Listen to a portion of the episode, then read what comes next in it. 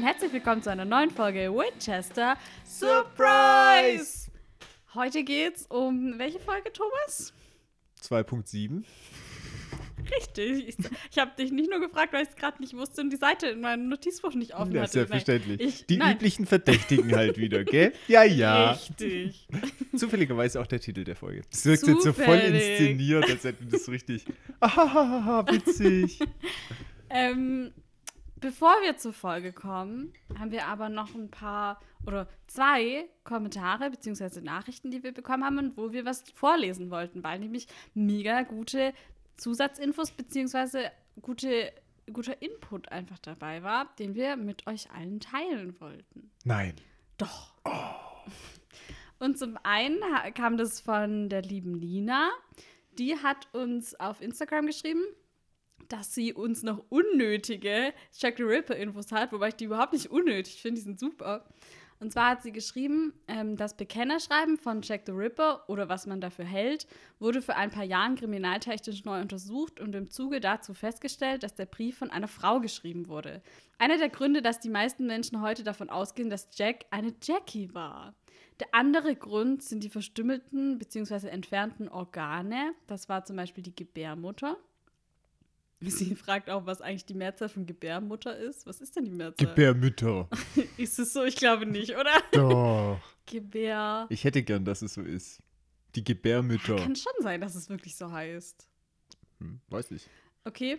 Ähm, und dass im Zusammenhang eben mit Jackie, The Ripper, da oft zwei ähm, Namen fallen.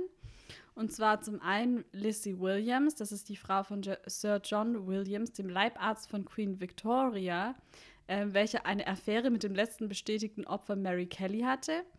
Und die andere ist ähm, die im Tower of London gehängte Mörderin Mary Piercy, äh, da ihr Tod sich eben mit dem Ende der bestätigten Mordserie so zusammengeht. Ja, aber ich finde es voll spannend. Mhm, total. Ja. Aber Und- ich glaube, sie hat sich der Festnahme entzogen. ja. Überführt Gut. zu spät. Ja, gut. Ja, aber wer weiß, ob es überhaupt einer von beiden war. Klingt ja Die so. kriegt jetzt einen Strich in ihre Kriminalstatistik. Alles klar, Thomas. So, und dann haben wir noch äh, eine Nachricht bekommen von Salome zu Dienstverhalten. Spricht man das wirklich so aus? Ach Mann, ich weiß es nicht genau. Du bist gemein, Thomas. Ähm, Also zu- Salome, die Teff hat sich richtig einen Kopf gemacht, wie man das jetzt richtig Ich wusste nicht, ausspricht. wie man das ausspricht. Okay, jetzt hast du hast voll verraten an alle. Oh, bu, bu, bu, bu, bu. Ähm, zu Dienstverhalten in Folge 4, das war die Zombie-Folge, falls du dich erinnerst. Ich würde es jetzt einfach mal kurz vorlesen. Ähm, sie schreibt, also ich kann ihn schon verstehen, vor allem aus seiner Überlegung heraus, die auch in der Folge anklingt, und zwar kurz nachdem Sam fragt, Dean, was ist los mit dir?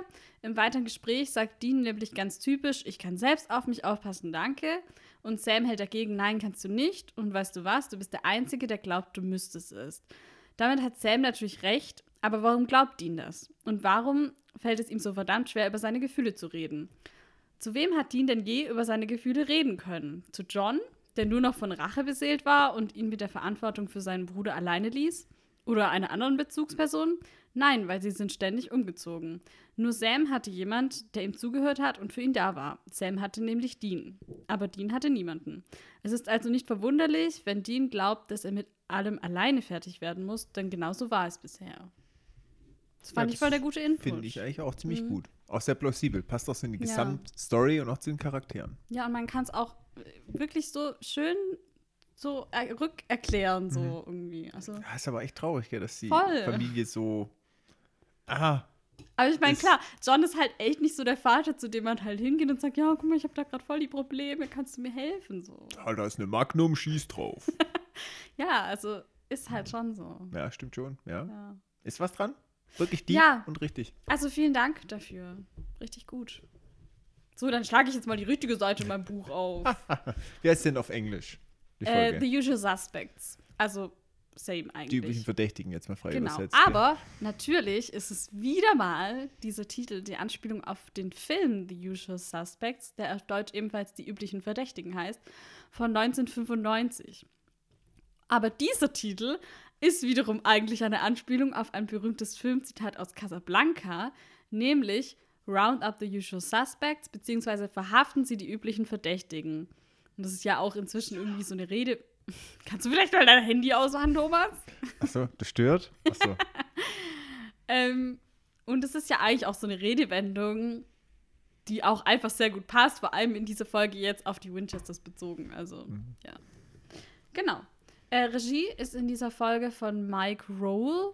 Äh, das ist seine erste Supernatural-Folge. Er hat insgesamt aber zehn davon gemacht, bis Staffel 7. Und er war zum Beispiel noch Regisseur für die Serie Shadowhunter und für die beiden Netflix-Produktionen Prinzessinnen-Tausch und Teil 2 davon Prinzessinnen-Tausch wieder vertauscht. Ey, herrlich. Herrlich.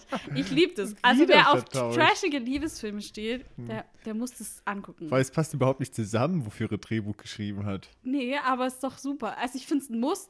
Äh, wer drauf steht, guckt euch das bitte an. Ich liebe das, solche Filme zu gucken und dabei zu trinken und es, sich mit Freunden drüber lustig zu machen. Herrlich. Warum haben wir das noch nie gemacht? Ja, weiß ich nicht, weil die gucke ich immer nur so Ernste Actionfilme. Filme. Ja, total. und die gucke ich immer nur so Marvel und so. Wobei bei Virgin the, äh, nee, heißt Jane the Virgin haben wir es ja mal probiert. Ja, stimmt. Das haben wir aber irgendwie abgebrochen. Ja, Wobei es schon witzig war. war schon ein bisschen witzig, ja. okay, Autorin dieser Folge, ähm, Catherine Humphreys. Ähm, sie hatte gemeinsam mit John Sheehan schon an der Folge Dead Man's Blood geschrieben.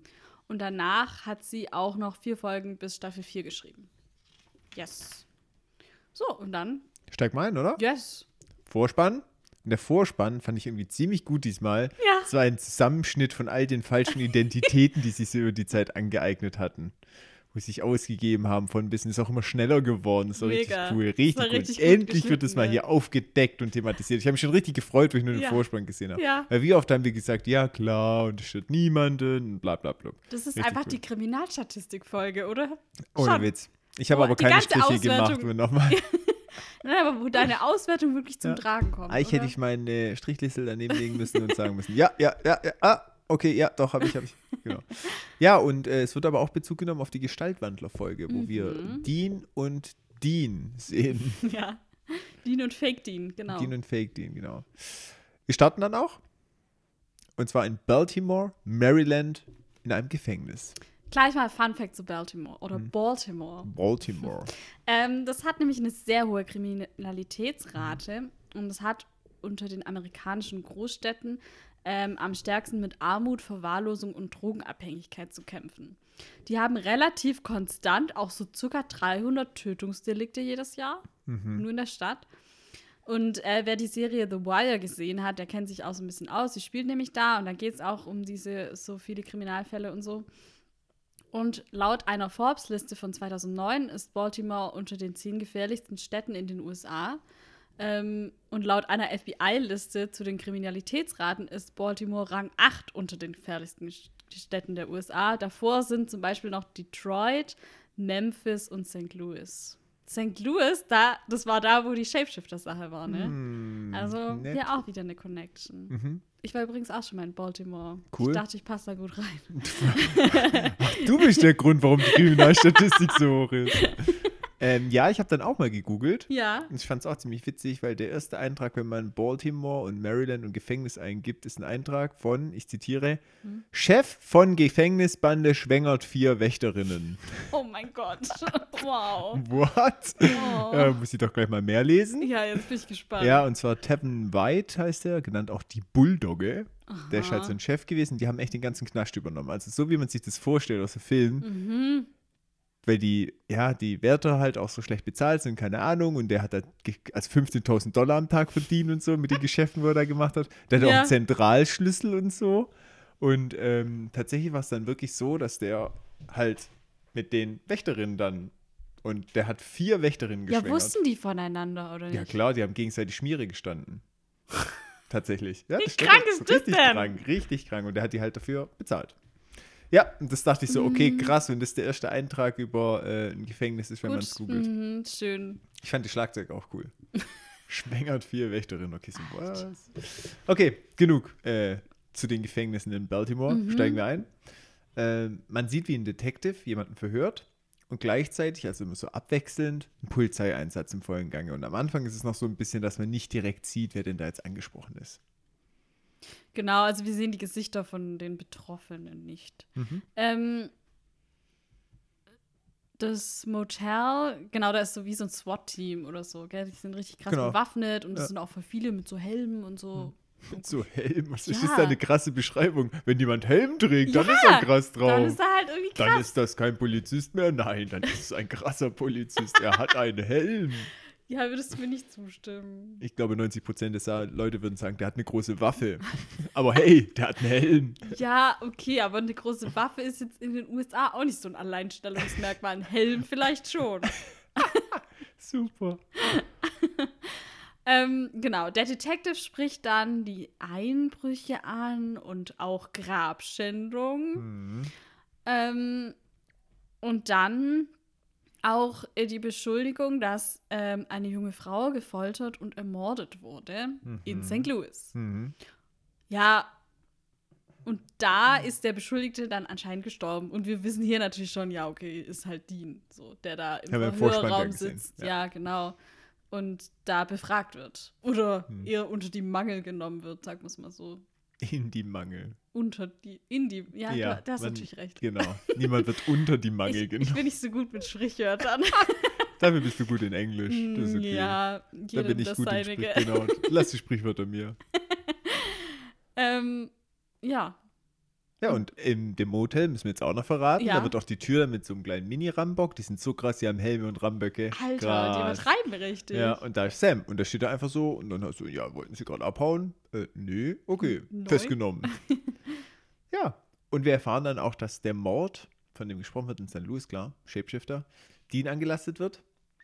Und ähm, sie haben ihn über diese weiteren Delikte, die wir schon im Vorspann gesehen haben, immer nachverfolgt. Das FBI hat gute Arbeit geleistet. Weißt du noch, wir hatten noch mal, von hat wem war denn der? Kommentar? Ja, genau. War das von Marc? Irgendjemand hatte einen Kommentar Mhm. geschrieben, ja, das wäre doch mega cool, wenn man so eine Spin-off-Serie hätte von einem Detective, der die beiden so verfolgt. Das wäre genau dieser das, Detective. Ja. Vor allem, wie krass das auch noch wäre, gerade passend zum Plot, wo wir auch nachher noch eingehen. Das ist ja Ja. richtig cool einfach. Mega. Ja, ja ich finde es richtig gut, aber auch, dass die Betrügereien aufliegen. Weil Ja. du kannst nicht einfach am laufenden Band Kreditkartenbetrug machen und keiner merkt Es Irgendjemand ist will halt- mal das Geld zurück. Ja, es ist logisch Ja. einfach. so. Außer dass die krasse Fähigkeit, dass du einfach zu Leuten sagen kannst, nein, ich schulde dir kein Geld. Ja, genau. Okay. Leider hat Sam eine andere Fähigkeit, die irgendwie lame ist, weil er nur blöde Visionen hat. Tja, wenn jetzt diese Vision wenigstens die Lottozahlen Ja, zeigen Mann, würden. echt. Hm. Und mittlerweile ist Sam auch im Verhör von Detective Diana. Ballard, Diana Ballard. Ja. Ja, und sie bringt ihm erstmal einen Kaffee. Und Sam dann gleich so, ah, du bist Good Cop. Wo ist Wo, Bad wo Cop? ist Bad Wer ist eigentlich bei uns Good Cop und wer ist Bad Cop? Ich Ja. bin schon Good Cop, oder? Solange wir nicht mit dick und doof anfangen, ist dann ist mir eigentlich egal. Ah, ich weiß gar nicht, wer ich sein will. Bad oder Good Cop. Nee, ich will Good Cop sein, aber ich weiß nicht, ob ich dick oder doof sein will. Ja, dick oder doof, da bin ich eigentlich auch nicht. Naja. Aber dann bin ich wohl der Bad Cop. Who's bad? Bist du Bad Cop? Also, Ja, Leute, ihr habt mich ja jetzt auch schon ein bisschen kennengelernt, oder? Ihr haltet mich schon für richtig bad. Richtiger Bad Boy. na klar. Ja gut, äh, was ich witzig fand, weil sie macht dann so auf Good Cop und dann sagt sie halt, dass Dean wegen Mordverdacht äh, festgehalten wird und Sam ist dann so richtig überrascht und dann fand ich diesen Satz cool. Ja. Oh, es wirkt ja richtig ehrlich überrascht oder sind sie einfach nur ein guter Schauspieler? Richtig Ja, cool, Ich richtig habe auch witzig. geschrieben, hä, okay, so überraschend ist das jetzt auch nicht. Ja, eigentlich nicht, aber ich finde halt cool, weil das halt so die dritte Mauer oder Ja, wie sagt man doch, die dritte Ja. Mauer durchbricht. Die vierte Wand. Die vierte Wand, danke. Die dritte Mauer, die vierte Wand. Vorher hast du noch gesagt, du kennst dich mit Das Sprichworten ist aus. kein Sprichwort. Ja, Das hat nichts mit Sprichwörtern zu tun. Na gut. Da Naja, wir gerettet, ergänzen gell? uns eben perfekt, Ja, Thomas. die dritte Mauer oder die vierte Wand, komm schon, ist doch gerade egal. Ah, Die fünfte Decke. Cool. Ähm, ja, finde ich irgendwie cool. Hat mir gefallen. Aha. Detective Diana erzählt ihm dann quasi so sein Leben aus der richtig gut gepflegten FBI-Akte, wo ich dachte, wow, der Praktikant hat aber viel Arbeit gehabt, sowas zu recherchieren. Ähm, aber gut, für uns war da jetzt nichts Neues Keine dabei. News, ja, ja. gar keine News. Hätte man auch vorspulen können. gut, und dann, ähm, ja, fragt sie ihn halt hier, du hast doch das perfekte Leben. Gut, deine Partnerin ist verstorben, aber Ja, hey, gut, ja. komm, da hätten wir doch weitermachen können. Fand ich auch so ein bisschen okay. Und Sam sagt dann halt, ja, er hat eine Auszeit gebraucht. Was ja auch irgendwie nicht ganz der Wahrheit entspricht, aber schon. Aber Er schon. wollte nicht nochmal weitermachen. Hm. Kann man vielleicht positiv auslegen.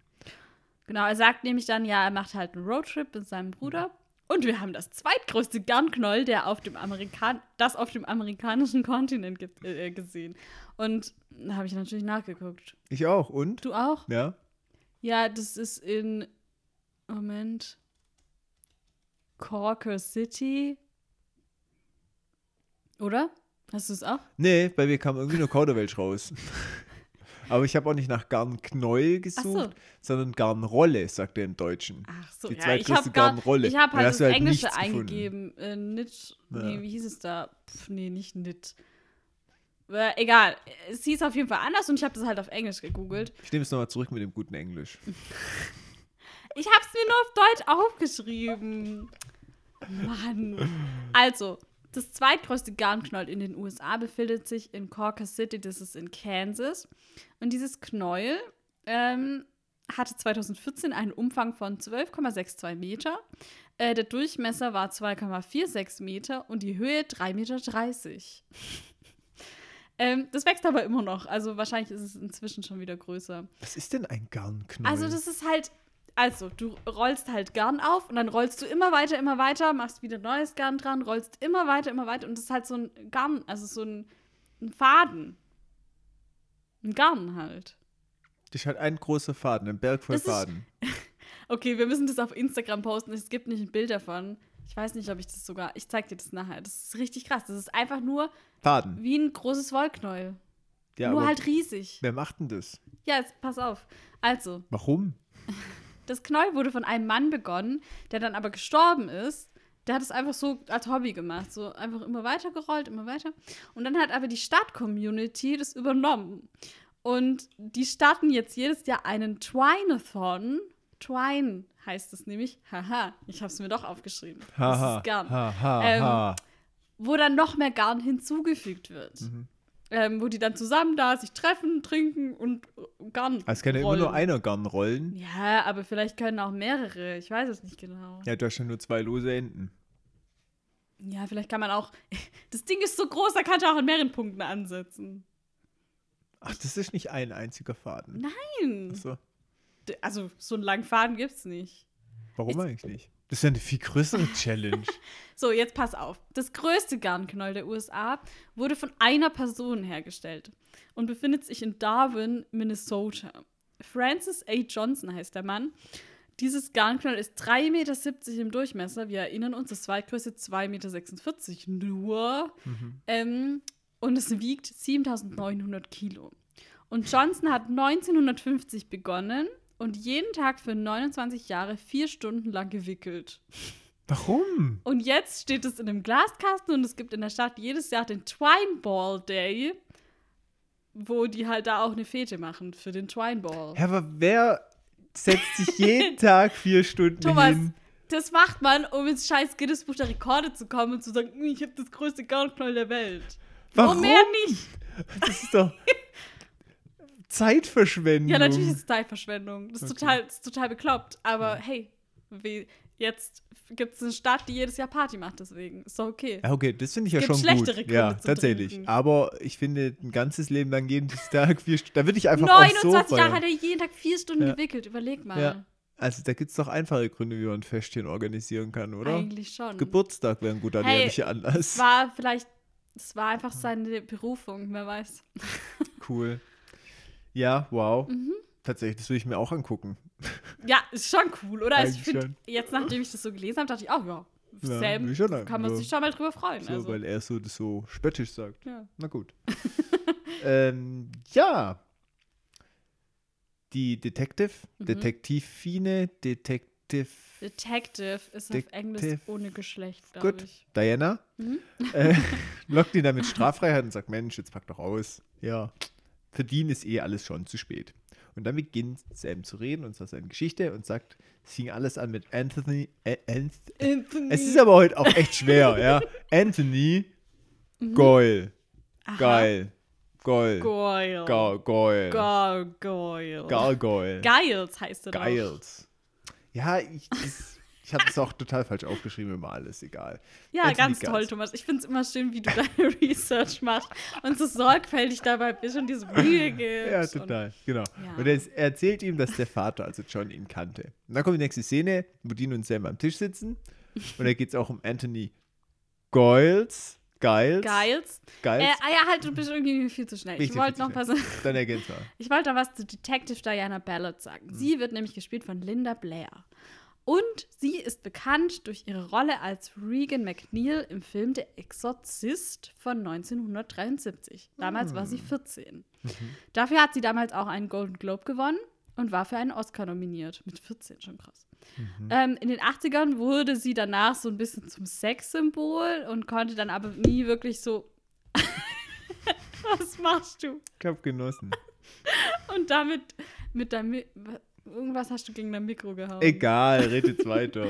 Okay, sie konnte nie so richtig an ihren Erfolg von der Exorzist anknüpfen. Sie hat aber dann noch in vielen so TV-Filmen und Serien mitgespielt und halt viele Gastrollen gehabt. Und ja, und was ich dann noch sagen wollte, ich finde es hier immer super, wie er was erzählt und dann sieht man in der, also so erzählerisch einfach, und dann sieht man in der Rückblende, dass es halt überhaupt ganz anders passiert ist, als es Fett gelogen Richtig. ist es immer. Sag's doch, wie es ist. Ja, und das finde ich cool, wie es gemacht ist einfach. Finde ich auch. Ja. Das fand ich auch sehr gut, ehrlich gesagt. Hat mir gut gefallen. Ja. Okay, jetzt können wir weitermachen. Okay. Ähm, ja, und dann erzählt er halt, dass der Vater, also John, ihn kannte. Und dann kommt die nächste Szene. Dean und Sam sitzen zusammen. Es geht um Anthony Giles. Das ist der neue Fallnetz. Und dann sagt er so, wer? Anthony wer? Oder irgendwie so in die Richtung. kenn den sagt er, überhaupt Ich kenne den nicht." überhaupt nicht. So. Ja, Dann habe ich mir gedacht, das ist bestimmt richtig dicke Lawboy-Action, Mhm. weil er ganz genau weiß, oh, ich brauche da jetzt irgendeinen Grund und überhaupt und ich bin so clever und trickse Mhm. jetzt das FBI aus. ja äh, wir erfahren dann aber über Tony Giles, dass seine Kehle durchgeschnitten wurde, ähm, dass es aber sonst keine Spuren gab und dass auch auf den Überwachungskameras nichts zu sehen ist. Und Dean sagt dann, was denkst du, Scully? Checken wir es aus? Und Sam sagt, ich bin nicht Scully, du bist Scully. Und Dean sagt, nein, ich bin Mulder, du bist eine rothaarige Frau. Das ist natürlich eine X-Files-Anspielung. Wir hatten ja schon in der Folge 1, kam Anfang auch, gell, Mulder Ja. und Scully. Ja. Ja. und hier wieder. Und ich habe die dann gegoogelt. Ja, ich hätte auch eher gesagt, dass es Das- so rum ist, wie Dean Ja, sagt. tatsächlich, ich habe es auch gegoogelt. ja, muss man schon so sagen. Da hat schon eher Sam die ähnlichen Züge. Ja, finde auch. Jo, wir sind wieder bei der FBI-Agentin. Ähm, und da behauptet halt Sam und sagt, ja, wir, wir konnten ja gar nicht, weil wir waren zur Mordzeit ja gar nicht da. Mhm. Genau, und sie, er sagt dann ja, dass sie die äh, Karen, nämlich die Frau von Tony, besucht haben, weil es ihr halt nicht so gut ging und äh, sie wollten ihr eben helfen. Und in der Rückblende sieht man dann die Karen Giles zu Hause, die Frau von dem Tony, und die beiden geben sich halt als Versicherungsvertreter aus. Anzug-Action! Ja. Da geht es um eine Lebensversicherung. Ähm, und Sam ist halt so sehr einfühlsam, fragt, an was sie sich irgendwie erinnern kann. Und sie erzählt halt, dass Tony ähm, länger arbeiten musste, weil er Computerprobleme hat. Was übrigens auch Foreshadowing ist, weil das kommt nachher nochmal vor. Ähm, genau, und sie sagt halt auch ja, dass sie überhaupt nicht weiß, wer es getan haben könnte und so. Und Dean ist nicht so ganz so einfühlsam und fragt sie dann so direkt, ja, nach so Auffälligkeiten und Geräusche und Visionen oder sowas. Und Karen weiß halt null, worauf er hinaus will. Und dann liebe ich diese Szene. Sam räuspert sich so und wirft Dean dann so ein warnendes Bitchface zu. Und dann guckt er Karen wieder so mitleidig an. Und dann schaut er wieder zurück zu Dean und ist direkt wieder so böse. Und ich finde es so super. Ah, Herrlich. Ja, ich habe mir in der Szene gedacht, ah, Lawboy hat einen Fehler gemacht, weil wenn die nämlich die Frau fragen, dann würde ja rauskommen, dass sie dann Ja. als Agents, also als Versicherungsagents da gewesen sind. Hat sich dann aber doch Hat nochmal sich später erledigt. relativiert. ja, Genau. ist alles wesentlich jetzt gesagt. Ja, ähm, ach so, ja, nee, weil Karen erwähnt nämlich noch, dass Tony einen Albtraum hatte in der Nacht, bevor er gestorben ist. Mhm. Ähm, und dass da eine Frau am Ende seines Betts stand. Und dann ist sie aber sofort wieder verschwunden, irgendwie, nachdem er halt so richtig wach war. Richtig sozusagen. geguckt hat. Genau, und sie war bleich und hatte dunkelrote Augen. Mhm. Mhm. Das ist so die einzige Info, die wir hier noch erfahren, die sich irgendwie ein bisschen supernatural anhört. Ja, tatsächlich. Ist auch so der Aufhänger, wo die dann auch Recht bekommt quasi. Ähm, wir sind jetzt wieder bei der FBI-Agentin. Ganz kurz noch, Karen Giles wird gespielt von Keegan Connor Tracy. Sie hat in der Serie Once Upon a Time die blaue Fee gespielt. Ähm, in der Serie Bates Motel hat sie die Miss Watson gespielt. Und im Film Final Destination 2 hat sie äh, Cat gespielt. Ach ja, und in Battlestar Galactica kommt sie auch noch vor. Ja. Okay. Weiter sind geht's. wir wieder bei der FBI-Agentin oder im Verhör, sagen wir mal so. Man weiß auch immer nicht so genau, was Sam da jetzt wirklich alles erzählt. Man kriegt immer nur so zwei, drei Sätze mit und dann geht es in die Geschichte und man merkt halt, okay, der erzählt dir halt total den Schluss. Mm, ja. Und ich sage dann, ah, ist doch Quatsch, was sie mir erzählen, Geschichte ist noch nicht zu Ende, weil es gibt Augenzeugen, die Sam und Dean gesehen haben sollen. Und zwar, wie sie noch in diesem Büro waren. Oder Von vor dem Tony. Genau, von dem Tony. Und zwar kurz vor der Tatzeit oder um die Tatzeit oder wie auch immer. Und dann sagt halt Sam, ja, haha, halt stopp. Wir sollten ja auch was für die Frau holen. Ja. Und zwar ähm, Fotos aus Paris und so weiter, wie er so richtig Ja. improvisiert. Und wir hätten ja einen Schlüssel bekommen. Ja, genau. Rückblende, sie knacken natürlich das Schloss. Gelogen! genau. Sie schauen sich im Büro um, wo dann auch die Leiche von dem Geist gefunden wurde und man sieht dann halt den Blutfleck auf dem Boden. Und sie erwähnen dann noch, ja, so seine Kehle war so tief durchgeschnitten, dass man einen Teil der Wirbelsäule hinten sehen konnte. Das ist schon richtig krank irgendwie. Ähm, und sie vermuten das jetzt halt wegen der Geschichte vorher einen rachsüchtigen Geist, sagen aber auch halt Betonung auf sehr rachsüchtig, weil das, die, das ist so ein blutiger Mord, das ist halt wohl auch für einen Geist dann schon sehr ungewöhnlich. Hm. Wir hatten ja jetzt auch ganz oft, wenn es Geister waren, sind die Leute einfach verschwunden. Mhm. Dann waren die gar nicht tot, so richtig, ne? Stimmt. Außer jetzt beim letzten, bei dem Serienmörder, da sind die ja dann einfach so verrottet da unten in dem. Ja, aber selbst da konnten sie ja noch die zwei dann wieder retten. Ja, aber ich meine jetzt, die, die Opfer Hm. waren auf jeden Fall noch da. Und Mhm. nicht wie bei anderen Geistern, zum Beispiel bei dem Jungen in dem See, da sind die einfach verschwunden gewesen. Ja, das stimmt. Ja, und am Tatort finden sie dann auch überall bedruckte DIN A4-Blätter, wo in enger Zeile überall der gleiche Name draufsteht. Und zwar Dana Schulz. Dana Schalps. genau, sie vermuten dann nämlich, dass es ein Name ist. Und Dean sagt dann hier ein Sprüchchen, und zwar All work and no play makes Jack a dull boy. Ähm, das kommt aus The Shining, wo der Charakter Jack diesen Satz immer und immer wieder aufschreibt. Also genau wie hier mit dem Dana Schalps. Das hat er auch schon in irgendeinem, ich glaube in der Mhm. kam schon Asylum-Folge mal, das du hat er das auch erzählt. gesagt, genau. Ja. Und im Deutschen ist es übrigens sehr gut übersetzt, weil der sagt ja, was du heute kannst besor besorgen, das verschiebe nicht auf morgen, wie in Shining. Und dieser Satz, all work and no play makes Jack a dull boy, wurde im Deutschen eben so übersetzt, weil das halt auch ein Sprichwort ist. Und dieses heißt, du heute Ah, kannst mit denen hast du besorgen. es ja nicht so, gell? Was, mit Sprichwörtern? ja, du Thomas. mit englischen Sprichwörtern habe ich es bestimmt besser ja, ich als du. merk's, ja, ich merk's. Ja, genau. Auf der Glasplatte übrigens sieht dann auch Sam, wie auch immer das so akut wahrnehmen kann, dass da halt, wenn man da hin- hinhaucht, dass da jemand auch dieses Nee, aber man hat es vorher schon gesehen, wirklich. Dana Schulz hingeschrieben hat. Mein Gott, Das ist eine Protestaktion jetzt schon mittlerweile. ich merk's. Baltimore, Dana Schulps. Ja, sie untersuchen dann die Unterlagen, gucken halt, was der so an Papierkram hat und suchen halt nach Dana Schulz und finden aber nichts.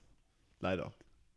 Da Ja. kommt Hacker Sam und sagt, ja, das ist sein Passwort zu knacken. Und dann sagt das Dean so, ja, und wie lange brauchst du noch so? Ja, pipapo, 30 Minuten. Und ich denke so, was? Pipapo, 20, 30.000. Nee, guck mal, also ich habe mir aufgeschrieben. Okay, erstens, warum hat die Polizei den nicht mitgenommen, diesen Rechner? Zweitens, wie knackt er das Passwort? Einfach durchprobieren oder was? Ich glaube schon. Weil, also, ich kenne ja ein bisschen in dem Bereich aus, ohne Ja. Software und es wirkt Ja. nicht so, als hätte er jetzt immer irgendwie die Super Hydra in der Tasche Nee, auf auch USB-Stick.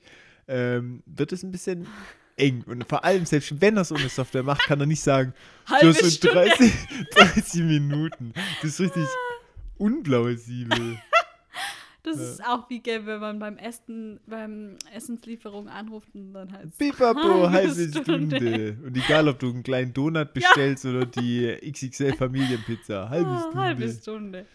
Dean ist dann ungeduldig, verständlich, macht auch ein bisschen nervige Geräusche, so wie du, wenn du redest. Halt die Klappe. Heute bist du schon wieder richtig on fire, gell? Ah, ich habe hier richtig auf Akku du hast einen richtigen Lauf heute. Ja, ist richtig. ja, und ähm, der geht nochmal zu der Frau zurück, entscheidet er sich. Ich finde es aber so ein richtiger Brüdermoment, weil der eine so da und so denkt, "Mm, Mann, ich bin voll genervt und nervt dann einfach den anderen mit, weil er selber genervt ist. So. Ja, das stimmt.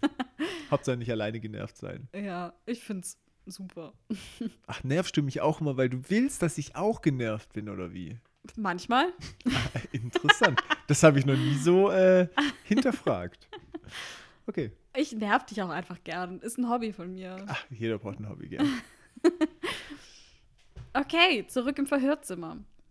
Ähm, Sam erzählt dann eben, dass Dean zurück zu Karen ist, um nochmal nach ihr zu sehen.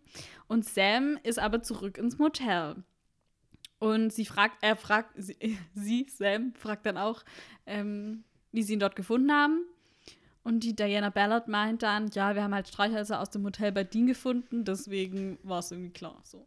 Richtig gute Action. Hm. Vor allem aufgrund von der Streichholzschachtel gleich das SWAT-Team zu engagieren, finde ich auch gewagt. Schon krass. Aber die haben es halt im Griff. Ist halt das FBI. Wahrscheinlich davor über irgendwelche Satelliten ausgecheckt. Aber sie glaubt ihm die Geschichte nicht. Sie sagt zu ihm, ihr seid die ganze Zeit zusammen und dann trennt ihr euch an der Stelle unplausibel.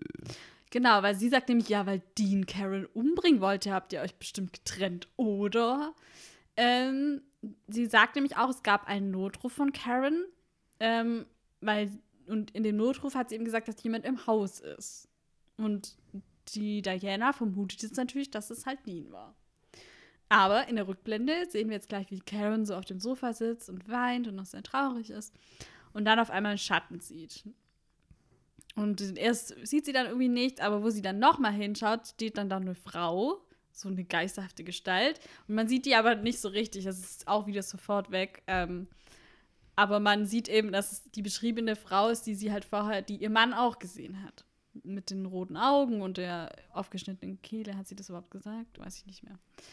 Ähm, genau, und dann geht sie eben zum Telefon. Oder, nee, geht erst nach oben ins Schlafzimmer, Richtig? ne? Und, da schließt sich da ein erstmal. schließt sie sich ein, Das ist ein genau. Klassiker, was man immer erstmal macht, sich einschließen. Ja, und dann ruft sie eben den Notruf, dass jemand im Haus ist und nennt auch ihre Adresse. Und dann ist aber die Verbindung auf einmal unterbrochen. Und das Licht flackert. Ah, genau, das Licht flackert. Und der Drucker geht an und druckt immer wieder Dana, Dana Schulz. und da kriegt sie dann irgendwie es doch mit der Angst zu tun und öffnet wieder die Tür, holt eine Taschenlampe und als sie sich umdreht, steht die Geisterfrau dann hinter ihr. Und da sieht man jetzt auch direkt so ihre äh, durchgeschnittene Kehle und so, wie krass das aussieht. Mhm. Schon, schon übel. Mhm. Hm. Ja. Und dann sehen wir in der nächsten Szene, wie Dean dazu gekommen ist, weil wir haben bis jetzt von Dean noch nichts gesehen. Ne? Aber der bricht dann wieder ein, weil einfach niemand die Tür aufmacht. Finde ich auch einfach cool. So, hallo, niemand da und eingebrochen. Es könnte ja auch, die könnte ja auch schlafen oder so, aber nein. Nein, da wird direkt eingebrochen. Und ähm, ja, und findet dann eigentlich die Leiche. Er kommt wirklich unschuldig zum Geschehen dazu. Ja, er findet sie halt mit einer aufgeschlitzten Kehle, ries also wirklich eine Riesenwunde, sehr blutig. Und er sieht auch das Druckerpapier mit der, mit der Dana, gell? Ähm, und die, er entdeckt auch Blutergüsse rund um ihre Handgelenke, was auch noch sehr auffällig ist. Ich finde auch super, wie er einfach alles anfasst. Ja. Also nicht irgendwie. Aber das machen die doch immer. Ja, wirklich. Das, da könnte ich aus der Haut fahren. Weißt du, hier irgendwie, dass irgendwas über die Hände so, nee, da das Papier angetatscht, da noch an der Leiche rumgetatscht. So, Ja. hallo, DNA-Spuren, Fingerabdrücke und so. Die nee. sind es halt nicht gewohnt, dass die Polizei hinter denen her ist. Wie kann man das nicht gewohnt sein, wenn man im laufenden Band kriminelle Dinge tut? Das ist so richtig Die illusorisch zu sind halt bisher immer davon gekommen und die hängen dann so, ja, pff. ja. Ja, Naja. und dann stehen auf einmal zwei Polizisten hinter ihm, bewaffnet und Mhm. nehmen ihn fest. Also er hat eigentlich keine Chance, hier noch irgendwie zu entkommen. ja, es sieht aber auch ziemlich doof aus, wie er da steht. Ja, schon. Da muss man schon sagen. Ich Auf hätte ihn auch frischer Tat festgenommen. ertappt. Genau. Wenn du jetzt, ja, du hättest ihn auch festgenommen. Ja, Sichi, hallo. Du hättest ihn ja auch schon wie viele Jahre ins Gefängnis gesteckt. Ja, ein paar Mal lebenslänglich. Jo, wir kommen in die nächste Szene und die Detectives, die tauschen sich untereinander aus. Das ist quasi, ja, die Jungs die gleiche Geschichte erzählen. Ja, das ist schon krass, ne? Dass beide lügen und beide die gleiche Geschichte aber erzählen. Oder? Vielleicht haben die es irgendwie davor abgestimmt. Genauso Wie denn? Ja, keine Ahnung, dass man immer erzählt, irgendwie bei Frauen geht man immer hin, um sie zu trösten und irgendwie sowas, weiß ich nicht. Ja, schon. Aber, also ich meine, wir müssen auf jeden Fall sehr synchron denken, irgendwie, um da wirklich on point die gleiche Geschichte zu Ja, erzählen. wenn die jetzt aus der kleinen Familie wären und den ganzen Tag miteinander rumhängen, dann könnte man sowas schon unterstellen, aber ach so, stimmt. Halt die Klappe. Nein, ich find's, ich find's ja gut irgendwie, aber es ist Hm. schon krass. Es ist eine krasse Leistung, finde ich einfach. Kann man schon mal einen Daumen hoch geben. Wenn die zwei Jungs genau gleich das FBI belügen. Toll, gut gemacht. Ich finde es gut. Das gibt der Gesellschaft einen Mehrwert. Ach, Thomas, kannst ja einen Strich in deiner Kriminalstatistik machen. Nein, da hätte ich jetzt gar keinen Grund irgendwie. Falsch, äh, doch, Falschaussage. Beamtenbelügung. Beamtenbelügung. Lügen darf man nicht sagen. BB. Beamtenbelügung. Richtig. Ja. Ah, Falschaussage kann ich tatsächlich aufnehmen. Komm, die Kategorie mache ich auf. Das ist mir die Folge wert. Falschaussage. Alles klar. Müssen Okay. nachher noch notieren. Jo, die tauschen sich aus, die Geschichte decken sich, aber Diana kommt ins Zweifeln. Peter, der zweite Detektiv übrigens, Peter Sheridan. ähm, der hat mit dem ich ersten... meine natürlich Peter Sheridan. Genau, richtig. Da hast du langsam drauf, wie man es richtig ausspricht. ähm, hat mit dem ersten Opfer persönlichen Kontakt gehabt. Das war nämlich ein äh, Strafverteidiger von dem, Tony. genau, von dem Gestaltwandler-Mord noch, ne? In St. Louis. Nee. Hier, vom Tony. Tony Giles ähm, war Strafverteidiger. Ach, stimmt, der, wo in der Zeitung dann war, ne? Genau. Okay. Und die Frau, also seine Frau ist ja die Karen. Ja, ich war mir jetzt nicht so ganz sicher. Ich dachte eigentlich, der meint von St. Louis. Da gab es doch auch den einen im Anzug, der mit dem Baseballschläger so. umgehauen worden ist. Ich dachte, der wäre der Nee, nee, nee. Strafverteidiger. Okay. Also es kommt hier raus, dass Tony Giles eben der Freund oder ein Freund von dem Detective war und der war im Strafverteidiger und hat deswegen, also sie sagt halt, ja, der hat halt einfach viel Kontakt zu Kriminellen gehabt. Es kann halt, es können halt voll viele gewesen sein. Es müssen jetzt nicht die beiden hier gewesen sein. Sie sagt halt, sie haben halt, außer dass sie eben Dean da erwischt haben, haben sie halt keine stichfesten Beweise, dass die das wirklich waren. Vor allem halt bei dem ersten Mord wahrscheinlich. Ja, und er, er sagt dann halt, ja, lass die beiden noch ein bisschen schmoren und so. Und dann in dem unbeobachteten Moment küssen sich die beiden. Nein. Sie haben also ein Verhältnis. Doch. Oh. Genau. Aber anscheinend weiß bei der Arbeit niemand davon. Ja. Dann wollte ich noch sagen, Die sind also Partner. richtig. haben wir nicht gelacht. ähm, Peter Sheridan wird gespielt von Jason Gedrick. Der hat in der Serie Murder One als Neil Avedon ähm, mitgespielt und hatte eine Hauptrolle im Film Der dritte Zwilling. Und in Desperate Housewives hat er als Rick Coletti mitgespielt. Ach ja, und in Dexter als George Novikov. Hm. Ja. Okay. Ja, Dean und Sam, die jetzt gerade alleine in ihrem Zimmerchen sitzen, die denken gerade über Dana Schulz nach. Und nach langem Überlegen kommen beide gleichzeitig auf die Lösung. Es ist ein Anagramm. Genau. Sam hat auch ein Papierchen und schreibt das gleich auf und fängt an auszutesten, was es für Möglichkeiten gibt. Und Dean geht im Kopf das halt so durch, weil er halt nichts zu schreiben hat. Und dann klopft es aber bei Dean und ein Mann kommt rein und stellt sich als Chef, der heißt jetzt, wie wird es auf Deutsch ausgesprochen? Weil Chef Cross, aber eigentlich Groß. Chef Krause. Man schreibt es Krause. Das ist ein deutscher Nachname. Das ist ja praktisch. Ja, der Krause halt, ne? Der Herr Krause, Der der, Herr Krause, der, Pflichtverteidiger. der kommt dann rein und sagt, ja. Mein Herr Krause vom Amtsgericht. Ähm, Dean ist dann auch so sehr ironisch und sagt dann, oh Gott sei Dank, ich bin gerettet. So. ähm, und der will dann auch gleich den Fall besprechen, aber Dean meint halt nur so, ja, kann ich mal was zu schreiben haben? So, ich, er schreibt dann halt diese Anagramme auch auf, genau wie Sam. Und fragt den dann, ob er irgendwas davon erkennt. Und erstaunlicherweise erkennt er was.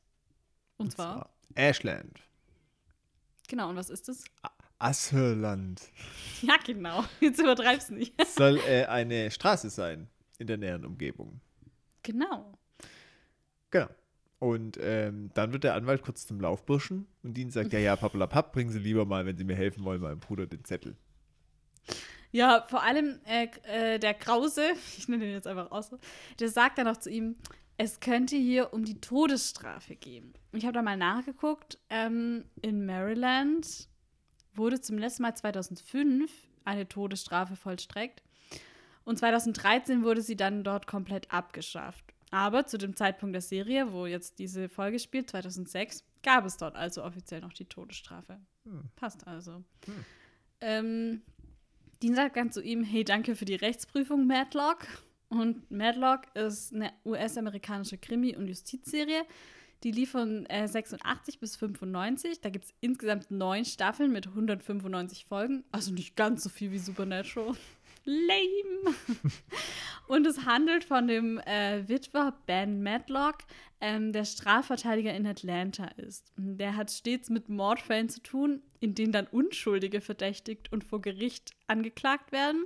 Und er klärt das dann halt immer auf und äh, tut die wahre Sachlage so ähm, darlegen. Und dann geht es halt meist mit dem dramatischen Finale so zu Ende im Gerichtssaal, wo der Matlock dann den wahren Täter entlarvt Mhm. und wo die Mandanten von Matlock dann immer entlastet werden. So jede Folge einfach immer jemand Unschuldiges. Gerettet. Und der Mörder sind Sie, Herr Richter. Genau. Ich habe Sie überführt. Deswegen ist der wahre Mörder. genau. Ja, der ähm, Pflichtverteidiger kommt dann zu Sam. Ah, halt, stopp, Entschuldigung. Ja, halt, Bei- Wir stopp. sind ja schon mal bei Diana. Ne? Richtig. Die, du meinst die. Diana. Diana. Diana. Kurz Jana. Kurz Diana. Ähm, und die schreibt gerade an so einem Bericht darum. Und dann auf einmal macht sich die Technik selbstständig. Mhm. Hast du wie bei mir jeden Tag. und dann äh, schreibt die Technik auf einmal Dana Schulps, Dana Schulps, Dana Schulps. Ja, und da kommen wir jetzt nochmal auf die Computerprobleme, die äh, Tony Giles hatte, wohl, wenn man seiner Frau glauben mag. Ähm, das waren wahrscheinlich ähnliche Probleme, hm? Vergleichbar. denke ich mal. Aber zwei, dreimal geblinzelt, den Kopf geschüttelt und schon funktioniert das Gerät wieder. Ja, Ach, wenn es immer so weg. einfach wäre. Sie hätte sonst vielleicht noch versuchen können, aus- und anzuschalten, oder? Der beste ITler-Tipp aller Zeiten. So, Sam ähm, hat dann einen Zettel von Dean oder hat den bekommen von dem Pflichtverteidiger, auf dem steht Hills, es ist eine Straße, Ashland, McQueen. So. Ich habe dazu nachher Research. Hat der Anwalt eigentlich Schweigepflicht über den Zettel? Dass Weiß wir das nicht. niemandem verraten, auch nicht im FBI? Die lassen es ja nachher eh da rumliegen. Das stimmt auch wiederum. Ja, ich sag das nachher, weil die äh, Diana da auch äh, schlauen Input hat. Ja, Okay? okay. Okay. Der will auch mit Sam über den Fall reden. Und Sam nennt ihn dann auch Madlock. Also ja. auch hier wieder dieses Brüderding. Und in dem Moment wird der Anwalt auch gerufen, wegen dem möglichen Geständnis von Dean. Yes. Und dann sind wir im Verhörzimmer und im Nebenzimmer hinter so einem Spiegel drängen sich schon die Leute. Ähm, und die beiden Detectives und der Pflichtverteidiger sind bei Dean im Zimmer. Und es gibt auch eine Kameraaufnahme und Dean will halt anscheinend gestehen. Und der Pflichtverteidiger empfiehlt ihn halt, es nicht zu machen und so und auf keinen Fall. Aber ähm, Dean legt dann gleich los und es folgt eine viel zitierte oder in Videoform wiedergegebene Szene, das ja so ein Supernatural-Klassiker, wie er nämlich sagt: Mein Name ist Dean Winchester, ich bin Wassermann, ich mag Sonnenuntergänge, lange Spaziergänge am Strand und verspielte Frauen. Übrigens, weißt du, kein, kein Wunder, dass ich in Team Dean bin, weil ich bin auch Wassermann. Magst du auch verspielte Frauen? Klar, Was? wer mag das nicht? Okay, Entschuldigung. Ich mag auch Sonnenuntergänge und lange Spaziergänge am Strand. Hey, ich hätte jetzt bei Dean eher gesagt, er sagt Rockmusik und schöne Autos und so. Ja, er macht sich hier einfach ultra drüber lustig. So. Äh, er würde nie sich, äh, als ob er an äh, äh, Sternzeichen glaubt. Ja, und was ist schon mit verspielten Frauen? Ja, da glaubt er schon dran. Ja, so. Ja, Ein Fünkchen Wahrheit in der Aussage. wenn wir vielleicht mal die Urlaubsfolge kriegen könnten, dann könnten wir ja sehen, ob die lange Spaziergänge am Strand Wie mag. cool das wäre, wenn die das da aufgreifen, dass so richtig schön lange spaziert, so im Abspann am Schluss wie er so davon spaziert am, Ah, das Sonnen, am Strand mit Sonnenuntergang. Mit Sonnenuntergang. Sehr schön. Und genau. einer verspielten Frau an seiner Seite. Und noch ein Wassermann, der aus dem Wasser guckt. ja, ähm, Und im Prinzip sagt er, nee, Nee. ich war es nicht, sondern ein rachsüchtiger Geist. Und ich dachte so, okay, hau es halt gleich so auf den Tisch. ja. Ja. Er macht dann auch den Vergleich mit Casper, the bloodthirsty goat. Go goat. Goat. Kein, kein Goat, ein Ghost. Aber auch Ähm, eine schöne äh, Parodie wahrscheinlich. Ja, stimmt. ähm, eigentlich heißt es übrigens Casper the Friendly Ghost. Ähm, und das ist eine Zeichentrickserie. Kennst du das? Hast du es mal gesehen? Nee. Ich auch nicht. Ähm, ähm, es gibt mehrere Serien und es basiert, oder auch, glaube ich, Filme dazu. Es basiert auf Comics von 1952. Und Casper ist eben so ein kleiner Geisterjunge und der kann sich auch bei Bedarf unsichtbar machen. Und der Bei will- Bedarf. Ja, das ist voll praktisch. Der will eigentlich nur freundlich sein und es ärgert aber die anderen Geister ein bisschen und die meisten Leute haben auch Angst vor ihm, weil halt Geister eigentlich Leute erschrecken und so. Und ähm, seine beste Freundin ist eine kleine Hexe namens Wendy. Süß, oder? Total. Witzig. Okay. Nee, hab ich nicht gesehen. Hast du es mal gesehen? Nö, aber ich, also ich kenne das vom Namen her so, aber ich habe es noch nie gesehen. Hm. Okay. Okay. Ähm, Was sagt er denn noch so? mit seinem Geständnis. Mhm. Ich habe gerade den Faden verloren. Mach Ah, gut. Ich erstmal meine Notizen wieder so, wo ich da Hey, zum. Glück bist, du ein Profi, Thomas. bin total der Profi. Also, er sagt, Tony und Karen haben diesen Geist bestimmt auch gesehen. Und dass der Geist, ähm, er sagt auch, der Geist will ihnen was mitteilen, aber weil es nicht so einfach ist, durch den Vorhang zu kommunizieren, kommt es halt nicht ganz korrekt an. Ich musste da an Sirius Black denken bei Harry Potter, wie er durch den Vorhang, weißt du, so diese- Durchfällt. Ja, Mhm. einfach diese, dass der Tod halt der Vorhang ist. Mhm. So. Ich. Ja, ich habe mir gedacht, okay, wow, sie können Leute konsequent und gezielt töten und irgendwelche Nachrichten oder Pentagramme anwenden und was weiß ich, aber da hapert es jetzt. Ja, ähm, er macht dann auch wieder einen Shining-Vergleich, nämlich sagt und sagt, ähm, sie erinnern sich an Red Rum, selbes Konzept. Ähm, bei Shining hat nämlich der Sohn Danny das ähm, Wort Red Rum im Film auf eine Tür geschrieben und als seine Mutter das dann später als Reflexion in einem Spiegel sieht, steht da halt Murder. Ähm, selbes Ding halt. Genau, und deswegen kommt es halt manchmal als Anagramme oder eben nur Wortfragmente an. Und dann zeigt er sein Zettelchen. Ein Zettelchen. Ja, weil Ashland soll der Anfang von allem sein. Genau. So, ähm, der Detective ist halt ziemlich erbost natürlich, dass der jetzt so einen Quatsch erzählt und äh, lässt ihn dann festnehmen. Und dann passiert was, was ich schon hab kommen sehen, Mm, dass Sam abgehauen ist in der Zeit. ja, ähm, Das habe ich mir schon gedacht, dass es so eine Art Ablenkung dann Richtig. ist. Ja. Dean hat es ja alles nur aufgezogen, Hm. damit alle zu ihm in das Zimmer kommen, damit Genau. Sam alleine ist. Ja. Richtig, ja, das habe ich mir schon gedacht. War auch ganz schön schlau eigentlich. Und ich meine, er legt es halt auch ultra drauf an, zu provozieren. Und der Detective, der Peter, geht halt voll drauf ein und packt ihn ja dann auch so am Schlawittchen und so. Und so, der lässt sich halt auch provozieren. Total. Genau, und Sam ist nämlich entkommen. Die FBI-Agentin, die muss dann erstmal eine Pipi-Pause machen.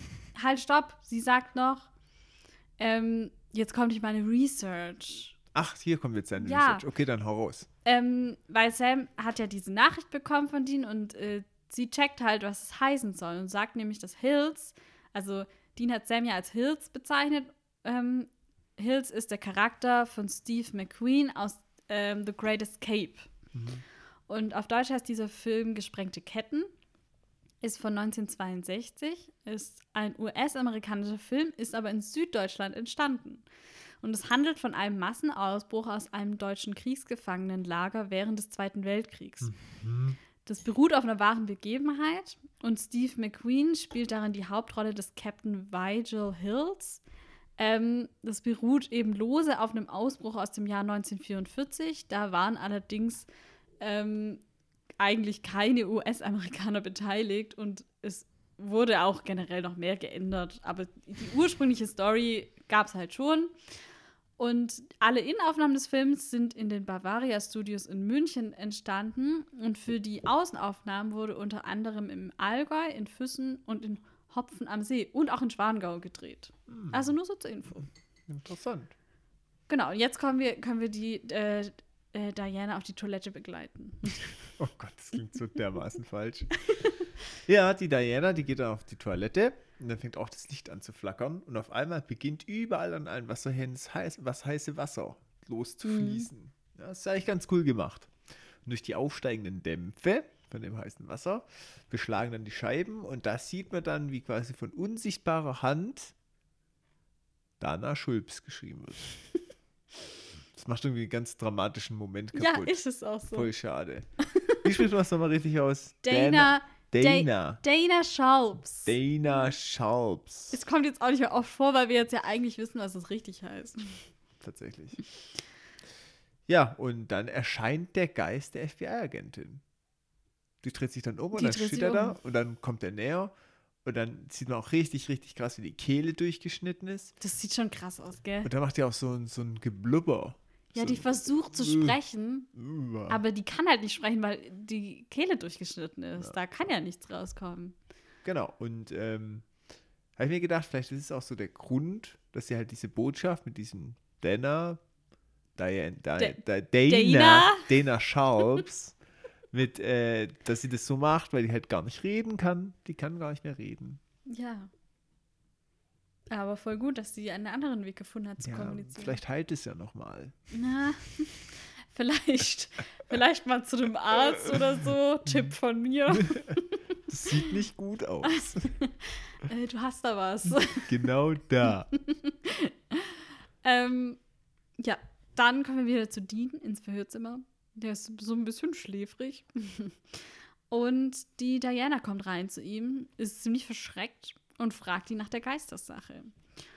Und Dean meint dann, Time Life, Mysteries of the Unknown, schauen Sie es nach. Und dann habe ich das gleich mal gemacht. Into the Unknown. Into the Unknown.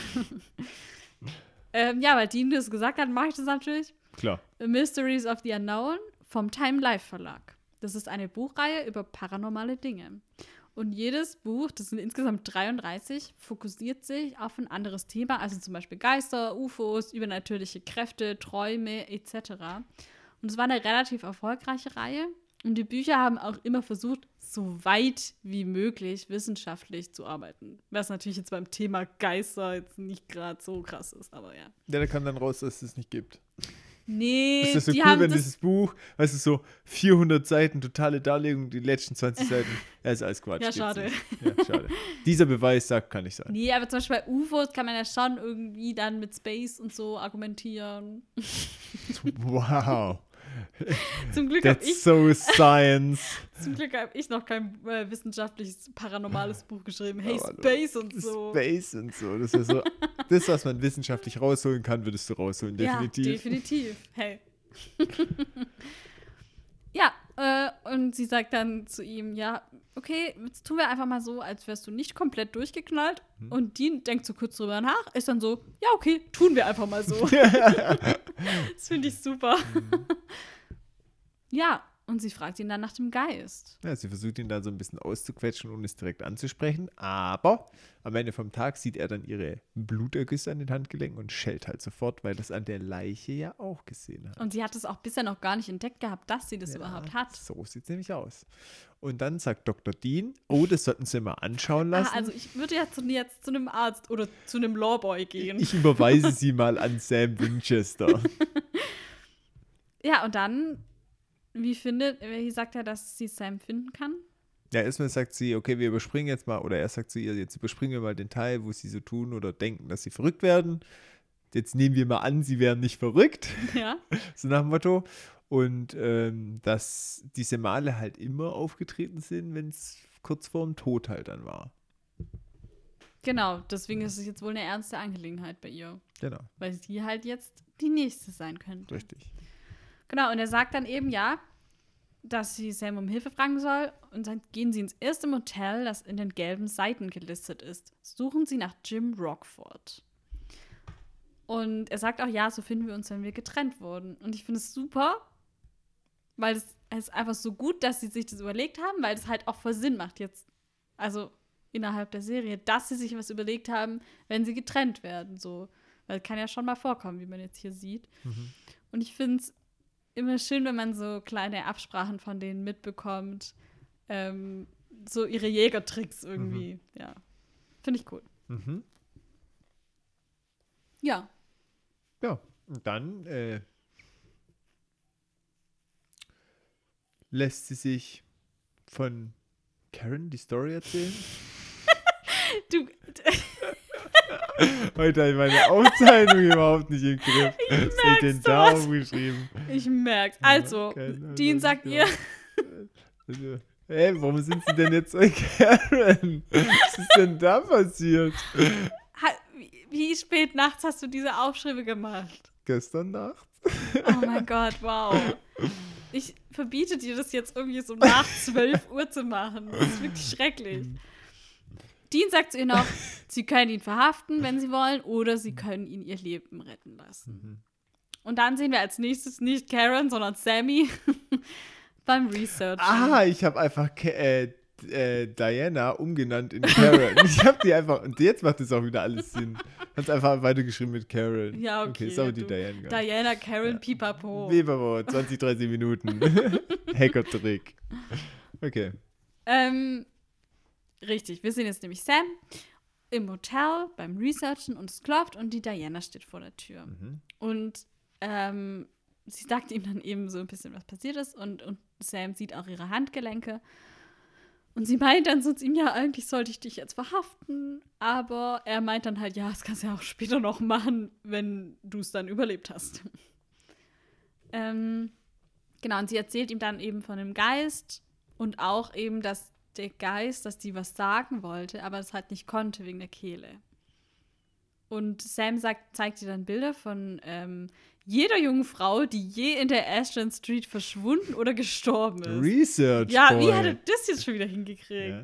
Gut, und die Diana, die regt sich dann noch ein bisschen auf, weil sie dann halt sagt, ähm, okay, das sind Polizeifotos. Ja. Wobei ich dir ehrlich sagen muss, wohl eher nicht. Weil sie sagt, das sind Polizeifotos vom Tatort und wenn du die Fotos anguckst, sind es einfach so aus dem Leben von denen mittendrin irgendwelche Fotos. Die waren ja nicht von Toten.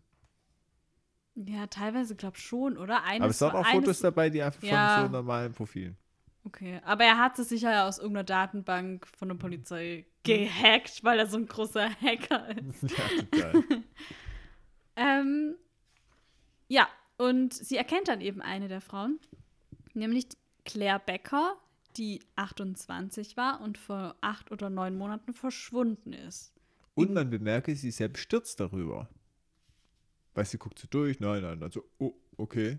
Ja, wahrscheinlich hat sie bis, bis jetzt noch gar nicht gedacht, Genau. dass es das ist halt für sie ja auch so ein Beweis, dass genau. tatsächlich da was im Gange ist und sie glaubt, also zweifelt ja schon in ihren eigenen Augen, aber jetzt auch nochmal ein Foto dazu zu haben, ich kann es schon gut verstehen. Ja, voll.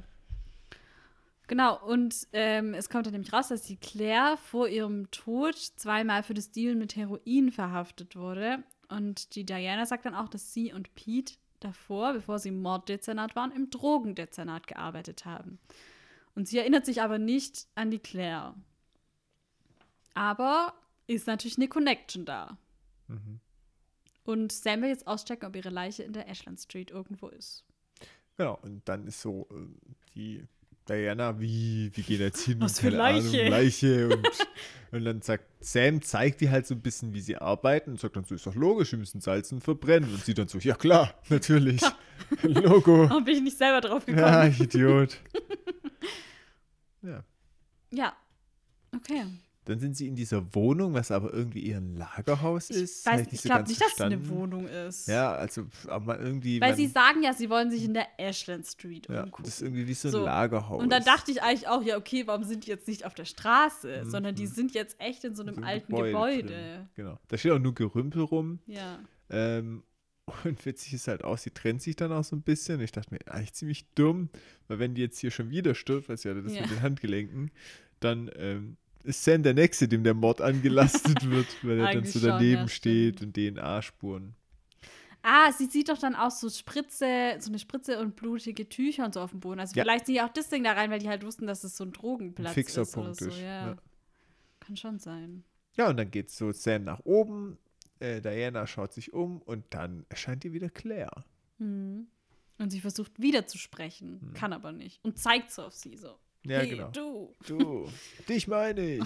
Streckt den Arm nach ihr aus. Diana ist berechtigt bestürzt ähm, und findet dann aber, nachdem die Claire irgendwie wieder verschwunden ist, weil Sam aufgetaucht ist, finden sie dann auch an, den, ähm, an der Wand Buchstaben. Ja, am Fenster. Ja, ich habe das nicht ganz verstanden. Also, ich erkläre dir das jetzt und das ist richtig dumm. Mhm. Weil am, äh, im Fenster, also sie schieben dann so ein ähm, Hm.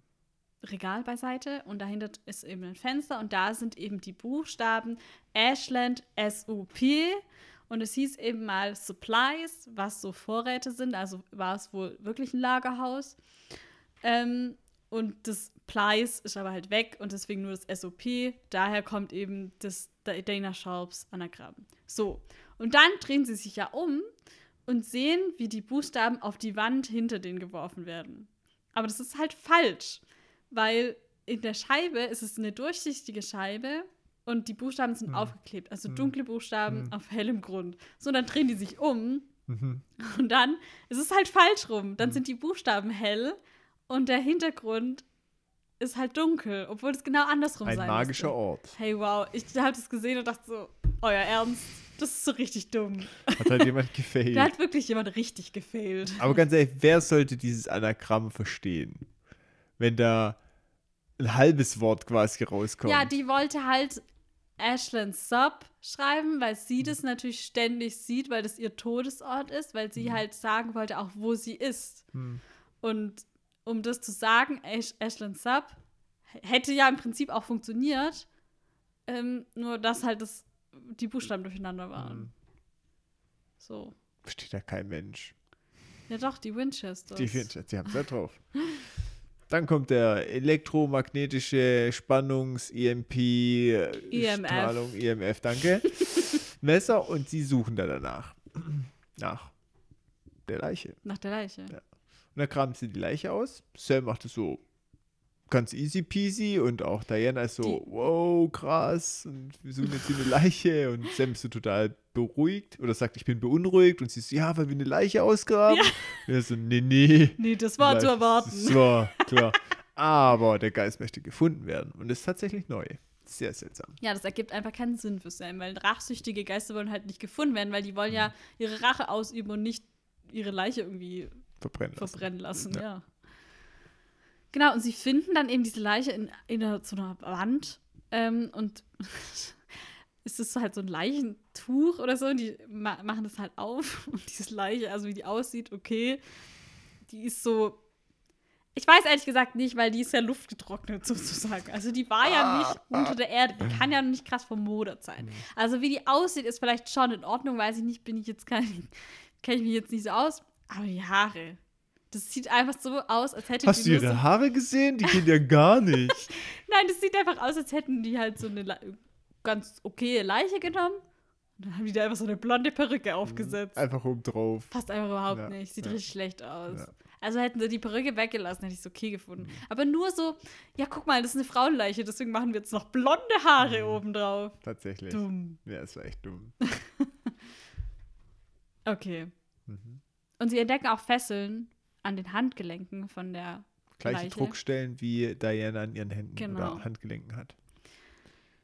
Die Leiche hat auch eine seltsame Kette oder eine seltene Kette, Mhm. die äh, Eine selten seltsame Kette. selten seltsame Kette, die äh, Sam jetzt nicht sonderlich auffällt, aber Diana sagt, "Äh, genau so eine habe ich auch und zwar habe ich die von Moment. Peter. Peach. Hast du es kommen sehen? Nee, habe ich nicht kommen sehen. Hm. Hätte ich schon gut. Ja, ja. es war schon gut. Also muss man schon sagen, das war schon, ja, das war okay. Ja, weil bis dahin dachte man halt, dass er einfach nur sehr dahinterher ist, die jetzt zu fassen Genau. und so. Und Hm. wer das schon so lange beobachtet und mit St. Louis und bla. Und Ja. jetzt Ja. kommt aber raus. hm, dass der eigentlich nee. was anderes da vorhat. Und was genau, kommt auch noch. Und Sam stellt jetzt fest, okay, Claire ist eigentlich kein ähm, rachsüchtiger Geist, sondern sie ist ein Todesomen. Bedeutet, ein Todesomen, ähm, sie erscheint, um jemanden zu warnen oder irgendwie um Leid zu verhindern. Genau, sie will nämlich keine Rache, sondern Gerechtigkeit. Mhm. Ich fand es auch so witzig, ich musste dann so, die könnte ja so, ein, so eine Justice League aufmachen und noch so ein paar andere Geister andere holen. Geister akquirieren. und dann immer so Gerechtigkeit. Mhm. Sehr cool. Nicht Bad Boys, sondern Good Boys. Ja, genau, ja. Okay. Äh, ah, ach so, und die Diana hat nämlich noch, da geht noch ein Licht auf. Ähm, und zwar, weil vor einem Jahr ist Heroin aus Polizeigewahrsam verschwunden. Und es kann also nur ein Korb gewesen sein. Und sie, es wurde aber nie äh, rausgefunden, wer das war. Und sie glaubt jetzt eben, dass Pete es war. Und dass Pete vermutlich dann Claire als Dealerin angeheuert hat, weil er das Heroin ja dann irgendwie wieder loswerden Mhm. muss. Und es halt nicht selber verticken kann. Mhm. Genau. So, und äh, wie kam es zu den Todesfällen von dem Strafverteidiger und dessen Frau? Das erfahren wir nachher noch. Gut. Dann später. Peter fährt Dean übrigens jetzt weg, während alle so irgendwie außer Haus sind. Dann spät abends holt er den einfach ab und sagt, ja, ich muss den verlegen. Nach St. jetzt Louis Nach nämlich, St. ja. Louis. Ja, ja, mach ich jetzt mal selber nachts um 2 Uhr. Mhm. Er reagiert auch nicht darauf, dass er angefunkt wird, aber hat eigentlich total den Leichtsinnsfehler, weil das Polizeiauto ist gechippt. Genau, Sam sagt nämlich, also er und Diana sind dann auch im Auto unterwegs und Sam sagt, er hat ein Lowjack. Und dann ich so, "Wa- was ist das jetzt schon wieder? Was ist? Wa- Was, Sam, was meinst du? Was ist Lowjack? ähm, das ist ein Markenname für eine Funksendertechnologie, mit der Fahrzeuge verfolgt werden können. Und Lowjack ist das einzige System, was auch direkt von der Polizei verwendet wird. Ähm, die Polizei kann damit nicht nur eigene Fahrzeuge wiederfinden, sondern eben auch andere gestohlene Fahrzeuge, die in diesem System registriert sind. Die können das dann von ihrem Fahrzeug aus tracken, sozusagen. Cool, Ja. weil in Deutsch sagt er einfach ein Ortungschip. Ah, okay. nee, ja. Also er nennt hier den Markennamen. Okay. Ja, Peter fährt dann in den Wald rein. Dean wird schon ziemlich unruhig, Mm, auch wenn er einen schon, auf ja. dicke Hose macht, aber der weiß schon, dass irgendwas nicht passt und der zerrt ihn dann auch aus dem Wagen raus und sagt, okay, so, jetzt hier ist Endstation für dich. Du Ja, bist auf der Flucht, wirst du erschossen. Genau. Er sagt, du wirst es nicht bis St. Louis schaffen. Du wirst sterben, weil du versucht haben wirst zu entkommen. Futo 2. Was? Warum? Versucht haben wirst zu entkommen. Das ist Futo 2. Und warum erwähnst du das jetzt? Weiß ich nicht, Wir haben auch noch nie über passiv gesprochen. Das ist mir gerade aufgefallen. Okay. Gut, dass du das jetzt nochmal klargestellt hast an alle Leute da draußen. Ja, nein, Immer wenn jemand erschießt, solltet ihr Futo 2 nein, weißt du, ich dachte, neulich hatte ich erst mit jemandem die Diskussion, dass Futo 2 eigentlich so eine unnötige Zeitform ist, aber eigentlich auch nicht, weil man sieht ja, man kann es hier ja vielleicht doch brauchen. wenn man jemanden erschießen will. Dann sollte man sich gewählt ausdrü äh, ausdrücken. Okay, Gut ausdrücken vorm Abdrücken. super. Wir sind heute wieder in Höchstform. Okay. Ähm, ja, es kommt zu einem Dialog, weil zwischen Diana und Peter, weil Diana und Sam jetzt endlich auch mal hingeschafft haben. Ja, endlich. Seid ihr auch mal Es da? war schon ziemlich knapp. Ja, schon. Also es war schon, es ist auch ein Moment, wo man wirklich so denkt, okay, Peter zielt wirklich auf Dean mit der Waffe und es ist so, er kann halt nichts mehr sagen, er kann sich auch nicht mehr wehren, weil der hat halt die Waffe und er hat nichts.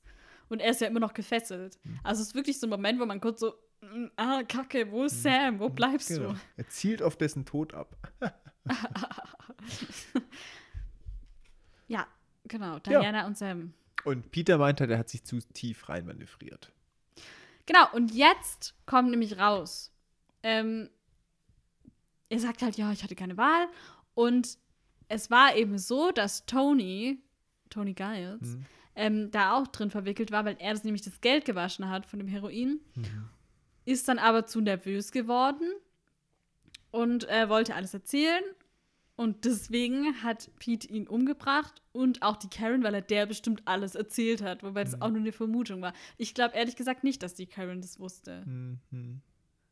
Also hat mir jetzt nicht so gewirkt, weil Mhm. die äh, überhaupt nicht, weil die auch so, ja, ich kann mir nicht vorstellen, wer es war und so. Und Mhm.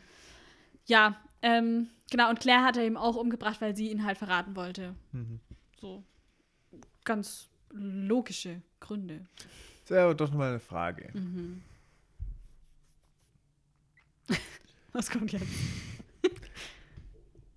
Die, äh, die Frau, also Karen. Frau Diana. Giles, Karen, ja. Karen, die hat sich im Schlafzimmer eingeschlossen. Mhm.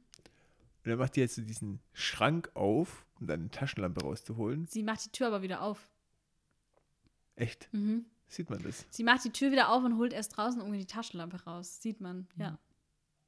Na, ich dachte, das wäre nicht draußen, sondern da gibt es die Schlafzimmertür und sie geht an den Schrank. Aber Dean, die bei, Tür wo auf. Dean reingekommen ist, war die Tür ja auch offen. Ja. Ich dachte, sie macht die Schlafzimmertür wieder auf. Nee, weil da ist ja auch gleich so ein Schrank und alles. Das wäre der Flur sonst. Sie geht an so einen Wandschrank, macht den auf so. und nimmt dann quasi da die Taschenlampe raus und dann erschrickt sie halt von diesem Geist. Aber dass sie die Tür aufschließt. Gut, vielleicht will sie davonrennen. Ja. Aber dann hat des Todes oben. Wenn halt der, ja, wenn halt der Geist bei ihrem Zimmer auftaucht, Hm. macht sie es vielleicht die Tür wieder auf und will raus und dann taucht Ja, aber du merkst auf. schon, ist schon, Ja. muss sie sich schon ein bisschen Ich hinargumentieren. hatte bisher gedacht, dass sie wirklich die Tür wieder öffnet, aber Hm. wenn du jetzt sagst, es war nur der Schrank, ja, das kann auch sein. Und bei Tony Mhm. gab es keine Videoaufzeichnung und auch keine DNA-Spuren. Ja, aber andererseits ist er halt Polizist und hat es vielleicht auch einfach gelöscht, dann die, oder sagt halt, guck, ich guck das Videotape an, da ist nichts drauf. Und DNA weiß er ja, wie er das verhindert. Also, das kann ich mir schon vorstellen. Ja, du weißt schon, was ich meine. Ja. Schon, äh, man nimmt es so einfach hin, aber wenn man so drüber nachdenkt, das war schon, der Ja. Peter musste da schon sehr gezielt und geplant vorgegangen Das auf sein. jeden Fall. Aber er kennt sich ja auch aus in dem Bereich. Also, ist ja nicht so, dass er ein blutiger Anfänger ist hier. Hm. Okay. Ja, Sam und Dean führen noch so ein kurzes Blickkontaktgespräch. Ja. Das erinnert mich an How I Met Your Mother mit ähm, Barney und Ted, wo sie in der Bar so, stehen. So. Die, aber die machen das voll oft in How I Met Your Mother, dass die auch so Gespräche führen und dann wird das nur so äh, erzählt Genau, drüber, wenn die so. sich so Blicke zuwerfen. Ja, aber das Beste ist eigentlich, finde ich, da in der Bar, wo dann so sagt, ah, das sollten wir nicht tun. Und bei, äh, bei Barney kommt Ja. einfach nur dieses Aruba. Also. Ein bestes Gespräch. Ähm, ja, Pete will jetzt nämlich Dean alles anhängen und sagt halt so, ja, dann gibt's keine Verhandlung, nichts, das ist halt nur ein weiterer toter Mistkerl. Und Dean so, hey! so gerade kurz vor dem Tod, aber beleidigen lassen will er sich dann doch nicht. So sieht's aus. Ja. Und dann sagt er halt so, komm, wir ziehen das jetzt durch und dann können wir zusammen unser Leben leben, weil ich liebe dich doch und bla bla Mm, bla. Bla bla. Und dann sieht es halt so aus, als würde Diana mitmachen. Hm. Dann aber schießt sie einfach aus der Hüfte direkt ins Bein. Zack. Piu. Nimm das, Peach! Ja. Und, und die ist bestimmt nur sauer wegen der Kette. Nein. Glaube ich nicht. Ich glaube schon. Aber Peter, ta, der ist Der clever. lebt halt noch, ne? Der Der- lebt, das war halt nur ein halt- Beinschuss. ja. Und der überwältigt sie dann quasi nochmal. Der tackelt sie richtig um. Genau. Und also so sehr kann er sie ja dann doch nicht lieben. Und Ja. ähm, nimmt dann ihre Knarre. Sieht Ja, ziemlich jetzt- schlecht aus. Ja, und jetzt dann zieht er erst auf Sam, dann auf Diana und dann im Prinzip will er doch wieder Dean erschießen, oder? Wer die Wahl der Qual der Wahl ja, hat, ist ja. Aber auf einmal taucht hinter ihm Claire auf. Mhm. Unser Todesomen. Und lenkt Peter ab. Mhm. Diana, die immer zwei Waffen dabei hat. Oder ist es die Waffe von Ich Peter? glaube, das ist die Waffe, die Peter hat fallen lassen, ja. Das kann auch sein. Der schießt ihn dann. Peng. Und diesmal nicht nur ein Beinschuss, diesmal geht es auf Diesmal ist er sicher. wirklich tot, ja. Ja, hat sie auf jeden Fall gut geregelt. Ja, ist ja konsequent auf jeden Fall. Mhm. Ja, und dann sehen wir am nächsten Morgen, ähm, oder ja, keine Ahnung, weiß nicht, wahrscheinlich ein paar Stunden oder eine Stunde später, keine Ahnung, wie schnell es da hält. Halbe Stunde, Halbe Stunde. ähm, Diana fragte dann nach Claire und Sam meinte dann halt, ja, jetzt sollte sie eigentlich zur Ruhe gekommen sein, weil sie eben ihre Gerechtigkeit bekommen hat. Und deswegen ist das Sword and Burn auch gar nicht mehr notwendig so. Weil die halt jetzt schon. Ist ja praktisch, ne? Ist Mega. total Na gut, praktisch. die Leiche wäre ja noch da, können sie ja zur Sicherheit trotzdem noch machen. ja. ja. ja, und Diana, die äh, lässt die Jungs eigentlich laufen. Weil die halt will, dass die draußen ihre gute Sache tun. Und Hm. ob die Diana auch ihre Strafakte löscht? Ja, sie hat ja gesagt, dass sie das halt für ihren Fall schon hinkriegt, Mhm. aber dass sie es für St. Louis halt nicht machen kann, weil sie da erstens nicht zuständig ist und weil Dean da halt auch einfach gesehen wurde. Muss ich jetzt dann für diesen, diese Folge die zwei Einbrüche dann auch wieder aus der Statistik rausnehmen? Nee, du, du führst ja eine andere Statistik als sie. Und ich bin knallhart. ich komme dir gar nicht entgegen, in nichts. Ja. Du kannst ja dann am Ende wieder zwei Jahre von deiner Knaststrafe wegnehmen, dann sind es immer noch fünfmal lebenslänglich. Möglich. Jo. Sam fragt dann auch, wo das Auto ist. Sie sagt, Nee, Dean ja, fragt. Dean? Oh, tatsächlich. ähm, und sie sagt halt, ja, es steht auf dem Polizeiparkplatz. Und so denkt ja nicht dran. Ich dachte mir, die denken auf jeden Ja, Fall genau. dran. Als ob Dean hier weggeht ohne sein Auto. So sieht sie nicht aus. Ja.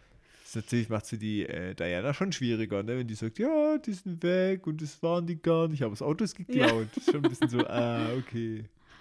Ja, ähm, und sie marschieren dann da vorne dann kommt noch so ein kleiner netter Dialog. Und zwar sagt Sam so, ja, nette Frau. Und Dean meint, ja, für einen Kopf. Kam sie dir irgendwie bekannt vor? Und Sam meint so, nein, warum? Und Dean so, weiß nicht. Naja, egal, hast du Hunger? Und Sam, nein. Und Dean, aus irgendeinem Grund habe ich Lust auf Erbsensuppe. Hast du das verstanden? Nee, Nö, ne? überhaupt nicht. Kein zwar- einziges Wort von diesem komischen Dialog. Ist es jetzt eine Anspielung auf der Exorzist? Aha. Weil Dean den Film natürlich gesehen hat und sie halt aus Mhm. dem Film kennt sozusagen. Ist natürlich eine Anspielung auf Linda Blair, die Schauspielerin. Und Linda Blair hat da ja das Teenie-Mädchen gespielt, äh, die von dem Dämon da besessen wurde und sich, äh, während sie besessen ist, mehrfach übergeben muss, was ziemlich widerlich aussieht übrigens. Und es ist so grünlich und brockig und dafür haben sie Erbsensuppe verwendet beim Filmen. Was ein ziemlich bekannter Funfact so ist über diesen Film. I. Ja, Richtiges deswegen die I. Erbsensuppe hier. Da. Ja, Gut. Ah, das war's eigentlich schon. Mensch, Das heute, was ist war's. los? Also Leute, da müsst ihr ja gleich die nächste anhören, wenn die schon draußen wäre. wenn ich schon draußen wäre. Du bist ja ganz schön gemein. Ja, vor allem irgendwann werden die Leute das anhören und dann ist die schon draußen. ist die schon ah, draußen. verdammt. Ja, da müsst ihr einfach direkt weitermachen. Ja. Haha, So läuft's. so sieht's aus. Kommen wir zu Diamant. Was ist denn dein Diamant? Mein Diamant ist eigentlich ziemlich simpel und zwar, ich finde es einfach mega cool, wie er der FBI-Agentin immer voll den Stuff erzählt und danach einfach direkt erste Szene gelogen. Ja. Das ist eigentlich mein Diamant, weil ich das irgendwie unterhaltsam fand. Nee, das war auch mega. Ich mochte das auch voll. Richtig gut. Ich mag dich voll. Danke, ich dich auch. Halt, stopp. Ähm, mein Diamant ähm, ist eigentlich, wie diese Folge zeigt, wie gut die so zusammenarbeiten. Um, also, oder wie gut die da drin geworden sind, zusammenzuarbeiten, selbst wenn die halt getrennt sind. Und ich finde halt auch toll, wie man hier zum ersten Mal erfährt, wie sie halt auf Notfälle vorbereitet sind mit diesem Motel-Trick zum Beispiel. Und wie sie halt gleichzeitig auch die gleichen Ideen haben mit der Anagramm-Sache. Anagramm? Anagramm-Sache. Die Anna, Die Anna. ähm, ja, weil es irgendwie cool ist. Und man hier halt merkt, dass sie einfach immer in ähnlichen Mustern denken und so. Und auch einfach, weil es eine Folge ist, wo die endlich mal wieder an einem Strang ziehen. Und die letzten Folgen hatten wir ja schon voll viel so jetzt nach Johns Tod und so, dass sie sich immer unheilig waren. Und es gab viel Stress und Drama. Und das ist irgendwie in dieser Folge jetzt mal, das Drama ist woanders und die beiden sind sich einfach einig. Und das finde ich mal wieder schön. So. Ne? du bist halt schon so ein harmoniebedürftiger Mensch. Schon. Ich mag es nicht, wenn die streiten. Oh. da würde ich ja fast in den Arm nehmen. Ja. Ja, Leute, Mensch. Schon rum. Schon! Wieder wie im Flug.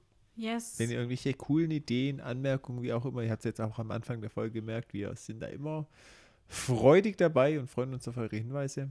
Könnt ihr uns eine Mail schreiben an winchestersurprise.podcast at gmail.com. oder auf diesem YouTube. Joto! Better don't do this on YouTube.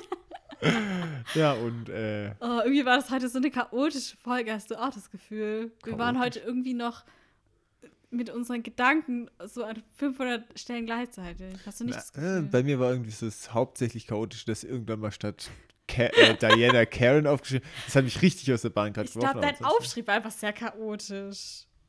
Kritisierst gerade mal einen Aufschrieb, Ich, ne? nee, komm ich, nachher, los, ja, komm, komm, komm. Ah, Ich was, kritisiere dein Vergangenheits-Ich. Das hat nämlich den chaotischen Aufschrieb gemacht. Na gut, das Vergangenheits-Ich interessiert mich nicht.